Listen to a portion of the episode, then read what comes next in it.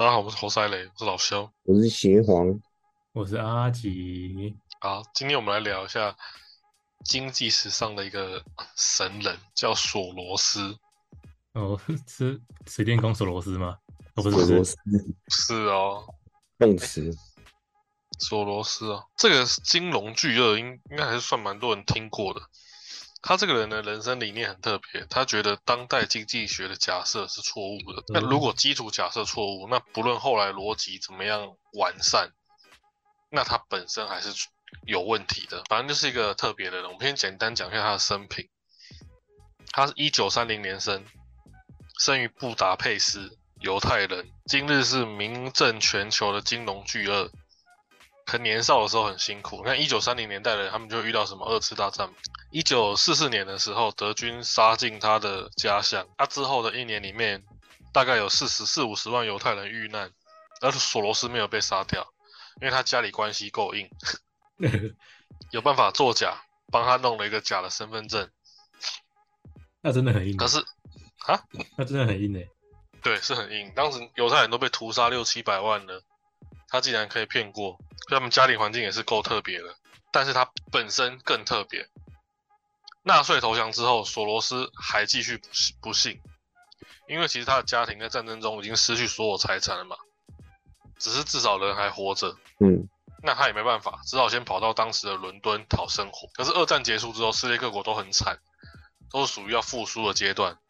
所以他刚到伦敦的时候，他做了油漆工、餐厅的、餐厅的那种服务生啊、农民，还跑去做游泳池的救生员。总而言之，什么东什么工作能做的，他都去做了。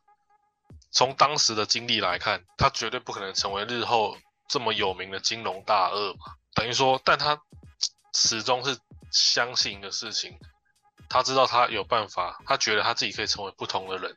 所以他在二十岁的时候，人生前半前半面已经过得很辛苦了。但是二十岁的时候，他就去考取那个伦敦政经学院。很震惊吗？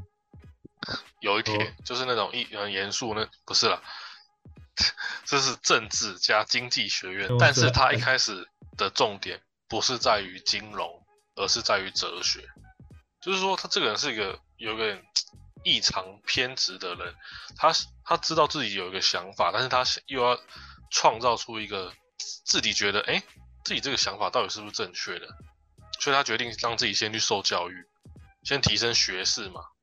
嗯，然后在大学期间，他读了蛮多哲学的功夫，奠定了他往后投资的理念。就像其实大家讲巴菲特、讲芒格，讲到后来，其实大家都觉得他他们两个比较像哲学家，可以一直这么相信自己的理念，然后对于每个时代、每个年份有不同的对应到生活中的一种哲学。一种生活方式，索罗斯也是类似于这种人，也因为他有一定的哲学基础，让他在华尔街里面成为特立独行的存在。索罗斯他和一般我们听到的有名的人不太一样，他其实不是一个经济学学家，相反的，就像我们前面讲的开宗明义讲的，索罗斯是一个怪咖，在他的眼里，他觉得当代经济学是相当不可靠的。他说，嗯，他怎么简单来说？他说经济学是研究一个人、一批人或是一群人应该怎么样赚钱的科学嘛？那这样子的话，赚钱某方面也就是世界上最简单呃最难的事情了。那如果书本能完全教人赚钱，那大家一起读博士就好了。嗯，那实在不行，你还可以当壮士，壮士之后再搞圣斗士。反正意思就是说，他觉得很多东西。书本很有用，但是他觉得他自己能走出书本外的另一条路。可是可以看出来，还是有个前提是说，他是很努力让自己去学习的人，不是像一般人，就是单纯的讲说啊，学习没用啦啊，我我就呃有个工作，有一份薪水也 OK，也不难嘛。但是他就是会去主动出击，去讨论一下，哎，经济学到底是什么样的状况。所以索罗斯他在当时就已经。像我们常讲，现代的金融学，现代赚钱的一些经济理念，其实就是古典的经济学加上现代的心理学。而在一百年前的时候，索罗斯就已经有这种超越时代的一定的想法。他觉得人类这个东西，根本就完全无法靠一定的标准去衡量。而经济学它要做基础的东西，就是假设，它和物理化学和很多东西都一样嘛，就是所谓胆大心细，就是所谓的呃大胆假设，小心求证。可是他他觉得其他东西都可以，可是经济学这个东西好像不能完全的靠这样子去推论，去研究出一个世界的真理。就像我们前面讲，他这个人真的是怪到不行。他在研究经济学之前，他去他去学什么？学哲学嘛。他是真的想要去探讨。人类对应到社会的生活是怎么样可以赚钱的？那我们讲到当代经济学有一个最基本的假设叫做理性人，就是人可以对自己的行为损益做出精确的判断。那我们现在都知道根本就不可能，可是经济学它是在这个假设上前提下去延伸的。而我们再讲个另外一个例子，就是说经济学里面有个基基本模型叫完全竞争。无数一模一样的人，有一模一样的资讯，买卖一样一模一样的商品。读了很多东西之后，索罗斯就一直觉得经济学的有很多基础假设是错误的。就是他觉得世界上如果真的有完全竞争的市场，那也一定是金融市场。可是如果金融市场都不能完全证明了经济学理论的话，那它就是有问题的。嗯。怎么讲呢？用另外一个方式来讲，说在两有其实有经济诺贝尔经济学得主说，他们觉得自己是很对的。索罗斯后来有开开一个公司很有名，叫量子基金，就是索罗斯的一个大臣。我们后面会讲到，意思就是说，即便你是诺贝尔经济学奖，其实你也不一定擅长赚钱。那我们讲一下索罗斯他这个人的理念出发点。他的经济学启蒙于他的老师，一个叫波普尔的哲学思想。他简单来讲，一个社会必须断的自我批判，包容错误，才能成为一个不断进入进步的开放社会。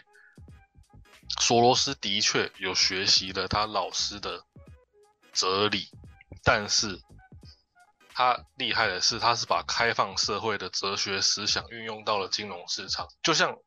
我们这个社会的推动是后面有我们看不见的那种大佬在强制执行的。比方说，其实你到现在你拿起电话卡，你还是会用；你你拿起公共电话，你还是会打。但是你看，社会就是强行让它消失了，没错吧？谁谁小时候没有用电话卡打打过打过电话？对吧？就没了。意思就是说，他他了解到这个社会是有人在强行运转的，所以他也想要让自己成为那类人。不然你说赚钱，不管你讲再多，大多时候还是靠运气，那也不行啊。你你得有自己的思想，不然你看疫情一开始爆发的时候，有很多什么什么少年股神，后来都赔光了嘛。但他就是不知道自己到底什么时候要收手嘛。贪婪的，太贪心了。所以索罗斯他一开始就一直去思考，他要怎么样进入这个社会的时候，自己他他这种人更更可怕。他不只是觉觉得活着而已，他是想要让这社会也有也社会的转动，是也有他的一份力。所以一开虽然是讲经济学，但是现在讲到很多还是索罗斯他一种哲学的理念。那索罗斯他他很喜，他还很喜欢一个物理学的一个定律，就是国中我们一开始也有读到那个叫什么测不准原理嘛。哦，测不准吗？对，国中的时候物理不是有个测不准原理？嗯，就说我无论多么。真的有他，他这课本上带过而已。我我也只是有点印象。但我的意思就是说，索罗斯他去读了很多的东西，他觉得哪些东西放到社会上，然后经过一些心理的影响，它的面貌是什么？所以他说他很喜欢物理学一个叫做测不测不准原理的这个东西，这个定理。测不准原理就是说，无论多么精密的实验，最不标准的就就是实验者。就是一定会有一定的误差，物理实验中的观测者会对实验产生影响，所以物理实验也是测不准的。当然，他不是说以偏概全、全盘否认，他的意思就是不断的去思考，有这么多东西可以学，但是即便有这么多东西可以学的里面，也有不准的。那我要从这边去把它击破，他想要击破的是人的心，而所谓的主流经济学就是靠。很多很多的历史资料来对比未来经济是，可是历史很多时候就是不断的反复在重演嘛。金融市场里面，无数人幻想想从 K 线里面窥探天机，结果他妈的还不是爆炸了。哦，有人在有人在画线哦，是谁在画不晓得。就是大家都看 K 线，你 K 线我也 K 线干，但是很多人也只是在 K 线上面，你你存活着是因为你运气好而已，因为你没有你自己的理念嘛。像巴菲特的理念就是棒球理论，就是烟屁股理论，他每个阶段他都有不同他的理论，然后去验证、去实验嘛。而索罗斯他自己也有，而索罗斯他跟不同的经济学，就是了解金融的人、玩金融的人里面，他更不同的地方是他想要去击破人心。他这个是比较变态的一种方式，而且他还说啊，如果经济学都可以完整的预测危机，那经济学应该改名叫圣经。你看他也是蛮强的一个人，对不对？还是很像。放到现在的社会来看，我们整天听一堆人讲他什么投资了多少，投资的怎么样，其实他也是想吸收大家的浏览量，去帮他赚钱而已。因为多数人根本就不会讲他的心法，不会讲他讲不出他的理念，也不太敢承认自己的运气。或是说，哎，我到底是做了什么？那索罗斯不一样，他一开始就是想要去击破这个最困难的点，所以他比较像是金融学里面的经济学里面一种怪咖，金融市场里面的一种去戳破人心那种人性的一种一种力量吧。他觉得他自己就是一种社会的一股力量。索罗斯认为，不论是市场经济还是计划经济，大家都是错的，因为我们还是讲到经济学的。唯一出路就是建立一个开放式的经济学，从不断进步中修纠正错误。因为你处了世代很长都有变化嘛，人有缺点，缺点就看不清楚金融市场。昨天看不清，今天也不会看清。你不能依赖运气。零八年的金融海啸，大家看不清。五百年后、一千年后，大家也是看不懂啊。所以索罗斯，大家啊，因为总会总会有人赚钱，所以那什么幸存者偏差吗？是吗？应该是幸存者偏差是大家都会知道的事情，可是多数人不愿承认，连自己都不是幸存者的人都不想承认幸存者偏差。才会让很多人在金融市场投钱之后又亏钱，然后只有少数人拿走你的钱，太残忍了，就是非常残忍。比方说我们玩扑克牌，不是有个游戏叫射龙门吗？嗯，赢的人可以拿走所有的钱，可是金融市场里面不会这样子，所以金融市场是非常可怕的。意思就是说，赚到钱的人。都没有办法把这一次大家投入的资金一起全部拿走了，所以台面上你看到赚钱的人，背后是超级超级无敌多赔钱的。在某一种相对正确的观念里面，就是说，其实你如果有投资，你应该永远认为加一块都比你赔赔一点点来的更重要。可是很多时候就是人性上面出现误差，大家会觉得自己赔一点点没关系。然后，然后像大家会有说法说，这叫交功课嘛，交作业、缴学费嘛。嗯。可是长期这样下来，其实你，你不怎么会赚钱啊，就是你不太能赚到钱啊，因为你只是在期待下一次的运气好而已。像大家都觉得赔一点小的没关系，缴学费、缴学费，缴到后来，你就真的只是在赌那一次运气好，然后看能不能把前面的学费缴回来的赚拿回来的人，这样就不属于长期的投资。长期的赚钱，所以索罗斯他他对自己的哲学理念就是说，既然市场是不完全正确的，那就一定会有盈利的机会。所以他他想要他的方式是说，他要去找别人看不清楚的东西，然后抓住那些机会来赚钱。而索罗斯这个人，他的理念是有的，他也没出版什么书，因为他觉得市面上的东西都和他想的无关。可是，在这个前提之下。他其实是读了很多东西的人。总而言之，他就是一个很特立独行的一个金融怪才。在五关之前，他是先把那些他说五关的东西都看看完的。对，就是他把该学的东西都学了之后，他学完很多东西才发现，嗯，这些东西里面还是有问题。好，我就要去用这些已知存在的问题来赚。其他人的钱，因为大家他觉得很多人是看不清楚一件事情的本质，而秉持着他这样特别的理念，就是一般人想想看，所谓投资，哎，我们看到台面上很多广告都是说，哎，你来加入了，我来带你赚钱，对不对？就是吸收什么会员。可是索罗斯是这样子，他是他反而是学东西之后，他觉得，嗯，我学了很多东西很好，而这些很好的东西里面，它其实是有问题的，但但是一般人看不懂。好，我就赚这些人的钱，所以他是反着来赚的。一九五六年，索罗斯兜里带着五千美元就走进华尔街，在这里他开始了他的金融传奇。他本来也只是一个华尔街的打工仔，向公司的高层递交了一份业余时间他自己写的一些备忘录，然后写了一些他描绘，诶，投资信托、房地产即将经历一个繁荣，然后又过度发展又崩崩溃的一个过程。总而言之，他这个人就是真的是蛮有自己的想法，而且敢于去实践。然后他遇，一开始他只是打工仔。他写这些东西的时候，他他运气还不错，遇到一个赏识他的老板。这间公因为什么？因为这间公司在这两年里面，他也这间公司也有投资房地产，而且盈利就过亿了。别忘记，这是一九五六年的时候的事情。所以房地产从头到尾都是赚钱的。因为老板一直跟他要这个备忘录，他就哎，你你再写多一条，我看一下。所以索罗斯还是在打工仔的时候就已经很厉害了。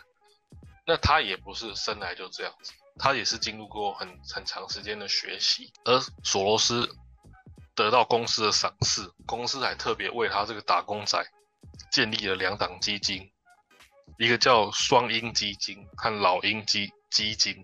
刚刚听双鹰基金，感觉这这他妈真的有够难念的。索罗斯知道自己的理念真的在市场上能赚钱之后。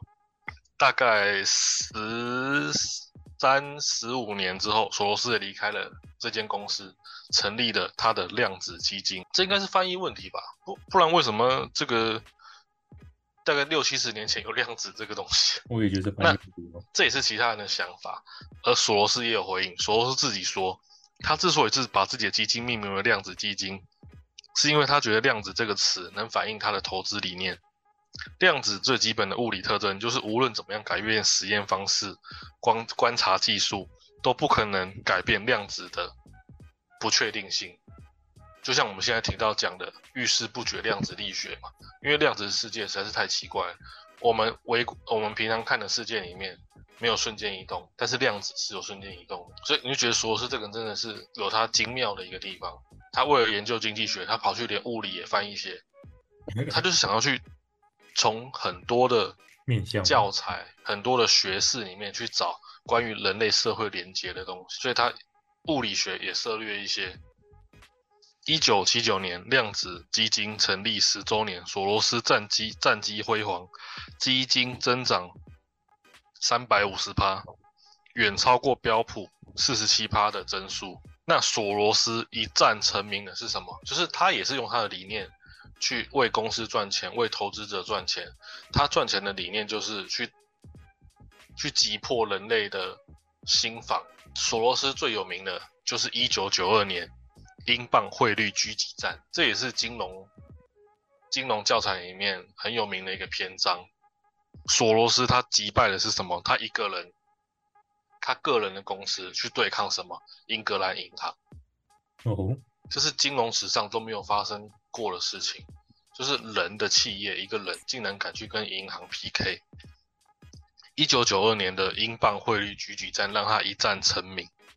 几百年来，英镑在全球金融市场举足轻重嘛，那地位很高。而且在过现在，现在世界货币是美元嘛，而以前两个世纪都是英镑，英英镑是国际的货币。英镑的背后是全球第一个完成工业化任务的强大英国。尽管二战实力衰退，而一九九二年英国的人均 GDP 也是有世界第四，而且法治、诚信、公民理性也不是其他的新兴市场可比。英格兰银行还是世界上第一家具完整意义的中央银行。有丰富的外汇市场和资本实力，而在金融界里面，没有人敢以个人机构对抗国家的嘛。尤其是像英格兰银行这样的老牌银行。而我们前面已经讲到了，索罗斯是一个非常奇怪的人。一般人都是想从大势中去赚钱，而索罗斯认为大势中一定有破绽，所以他做了金融以来，像人家一般人要赚钱。要么去炒作，或是什么庞氏骗局，要么就是开公司生产商品。但是索索罗斯觉得金融市场里面是有缺陷的，他要去击败人心嘛，所以他发起了个人机构，就是他的公司对抗一家英格兰银行。他觉得他连银行都可以打败，反正就是有一个问题的一个人。太太强了。我们先讲一下一九九二年的时空背景。一九九二年，欧洲十二国签订马斯垂特条约，就是约定组成欧洲货币单位。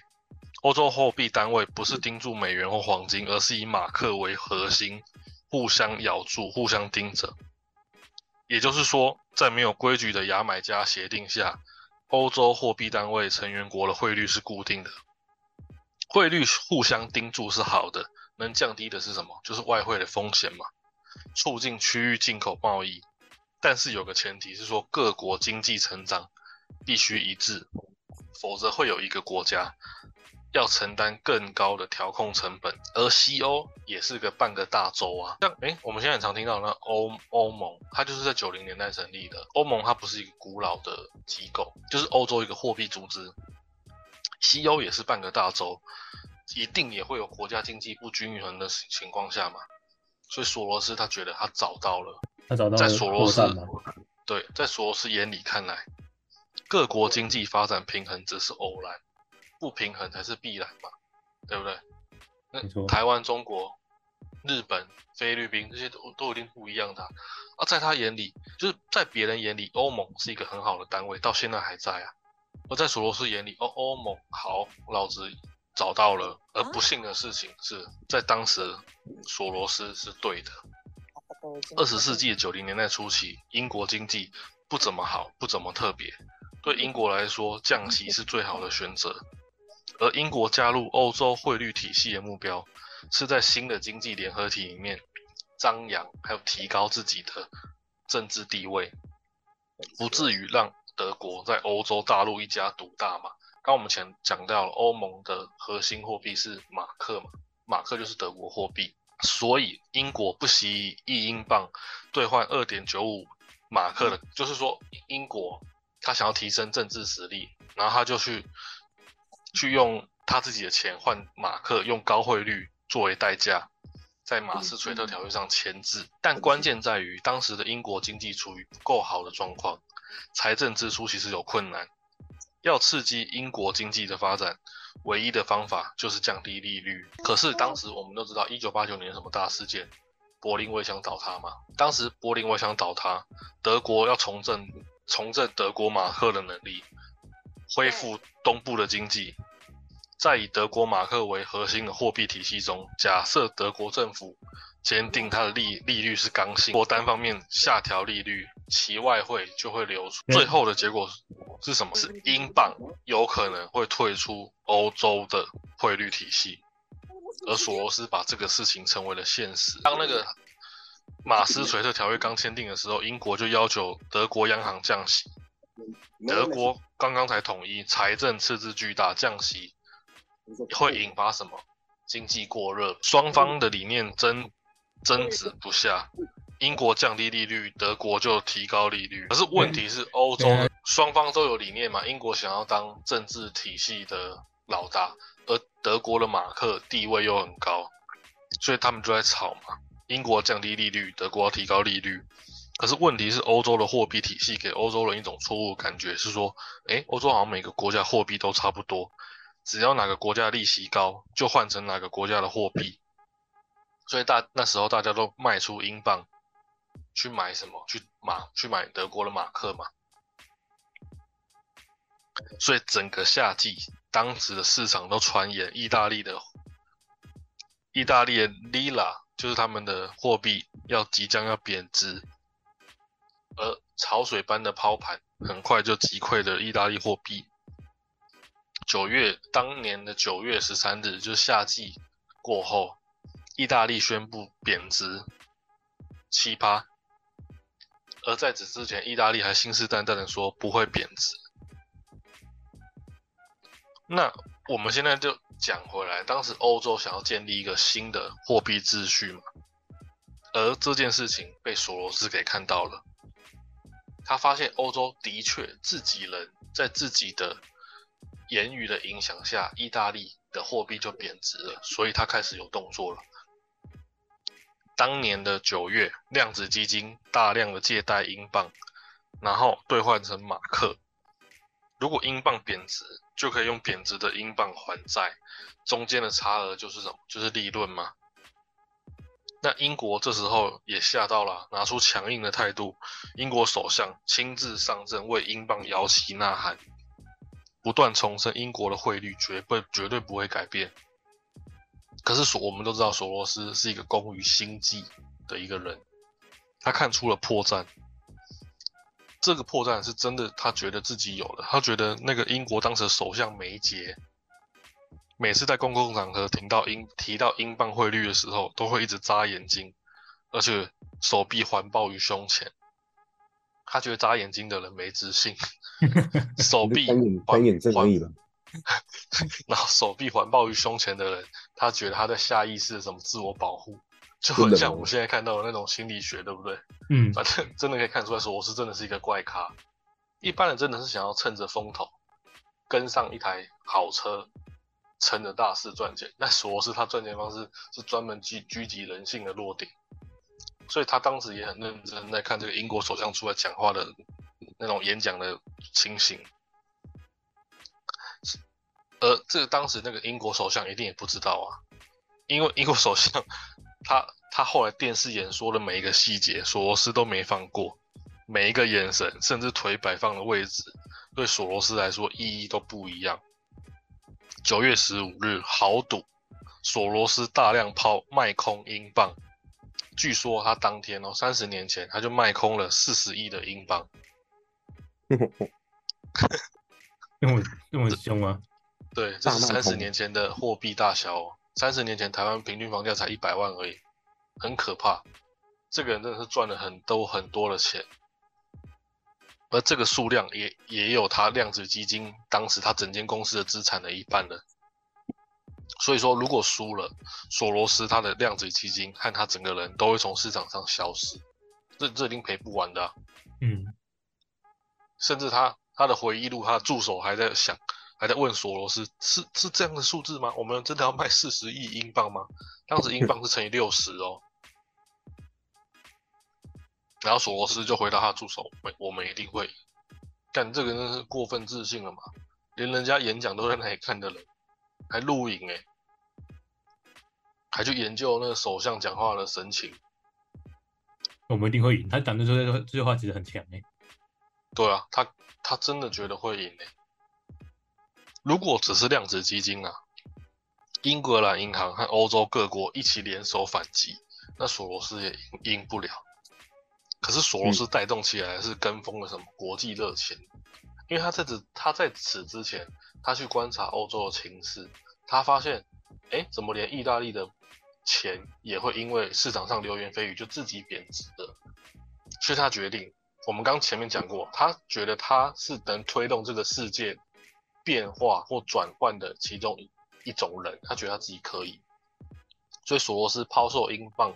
狙击英格兰银行的行为也被其他国家看到了，它带动起来的风气就是国际热钱，还有欧洲本土的居民，此时已经形成了经济学上一个效应，叫羊群效应嘛。就像羊，他们会自动聚集在一起，所以你们有没有想过牧羊人或牧羊犬为什么只要带动前面的几只人就好了？你看养羊的放一大堆，那怎么可能？如果羊群效应就是它会跟着前面的人开始跑。羊就是这样的生物，而当时英国公民也觉得英镑可能自己要贬值了，明智的选择就是把英镑换成马克嘛，因为当时欧盟刚建立，大家都在争那个国际的货币秩序嘛。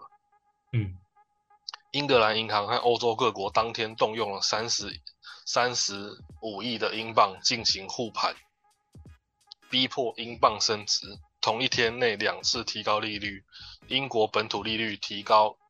一点五倍。遗憾的是，这时候索罗斯已经不只是一个人在战斗了。这一刻，他甚至信心爆棚，他吆喝，他公开喊话，整个欧洲居民和他一起同步卖出英镑。结果英镑真的跌破了欧洲货币体系的底线。当晚，英国就宣布退出欧洲汇率机制机制，量子基金净赚净赚哦十亿美金，嗯，一天。所以就是说，是这个人他是狙击市场上的漏洞，他和一般人想要趁着大势来赚钱是不一样的。他不想要跟风，他觉得他自己就是那一股风。这就是说是他这个人的人生哲学，对不对？了，大家想当墙头草，大家想要跟着风一起迎风而上，他觉得没有，我就是那个龙风，而且是他妈的龙卷风。哼 他一天就直接把欧洲的汇率体制打散。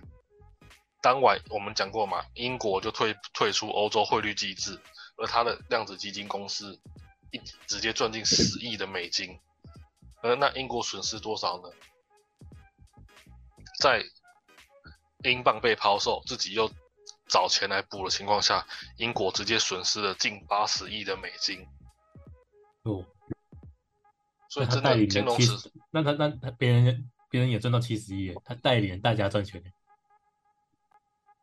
那可是如果你是英国人的话，就等于你损失，等于说损英国人平均损失一百二十五亿，呃，一百二十五英镑啊。对，就就英国就是英国人很追而已，就英国人最索罗斯这家公司全部人赚钱，嗯，而他让英国人在那一晚全部都赔钱。这就是这一这一战最有名的，一九九二年狙击英镑，让他一战成名。可是你会发现，市面上大家对于索罗斯的讨论其实很少。像这种可以跟巴菲特一起相提并论的人，为什么被讨论的很少？你甚至可以发现，哎，怎么市面上好像买不太到索罗斯的书？有没有发现？对啊，因为索罗斯和其他人不一样，我们还是要讲他的人生哲学。他觉得他是和其他人不一样的人，所以索罗斯这个人他不出书的。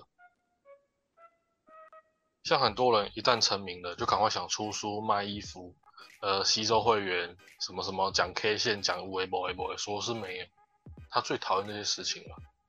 当然他会接受采访，会 会和别人什么聊天什么，但他就是不想出书，因为在他的世界里面，他觉得他活着的世界和别人活的是相反的嘛，嗯，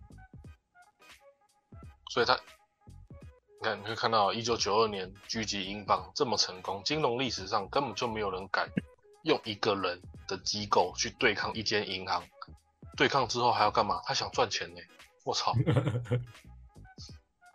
对索罗斯就是金融巨鳄，这个鳄就是鳄鱼的鳄，非常有名、非常传奇化的一个人物，他赢他这个他赢下那一战就基本上就就成功啦就。成功了，就不会不管他在做什么事情都是都是这样退休了，很强欸。好，这就是大概是九零年代世界经济最可怕的事吧，就是索罗斯狙击了英格兰银行。下次我们来讲到引发我们，其实一九九七年也有个金融危机耶，就是从泰国开始，这也是很多人耳熟能详的。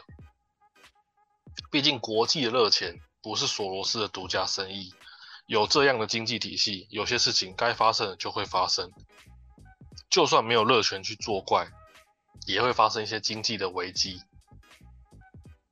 所以下一次我们要讲一九九七年的泰国金融危机，这件事情也很严重啊，从泰国东南亚往上烧，像韩国什么时候破产？一九九七年韩国破产嘞、那就就破产了，没错，而且是国家破产。我觉得这部有拍成电影啊，对吧？那变成像让国企业救国家不是吗？所以现在才会有企业独大的问题哎、。所以韩国现在企业是怪兽。嗯嗯，可是毕竟没办法，因为你能想象国家破产这种事情，竟然会发生呢、嗯，拍成韩国电影，我记得那部叫《分秒必争》吧，也还不错看。不所以韩国后来就卖给 IMF 啦，就国际货币组织嘛，就成为美国小弟啊，IMF 不是不可能任务吗？是吗？Mission Impossible 是这个。卖给哎，反正也是蛮严重啦。九零年代也是发生很多金融界的大事，不不是只有零八年金融危机。好，今天就分享到这边，嗯，谢谢大家，谢谢大家，大家拜拜，拜拜。拜。拜。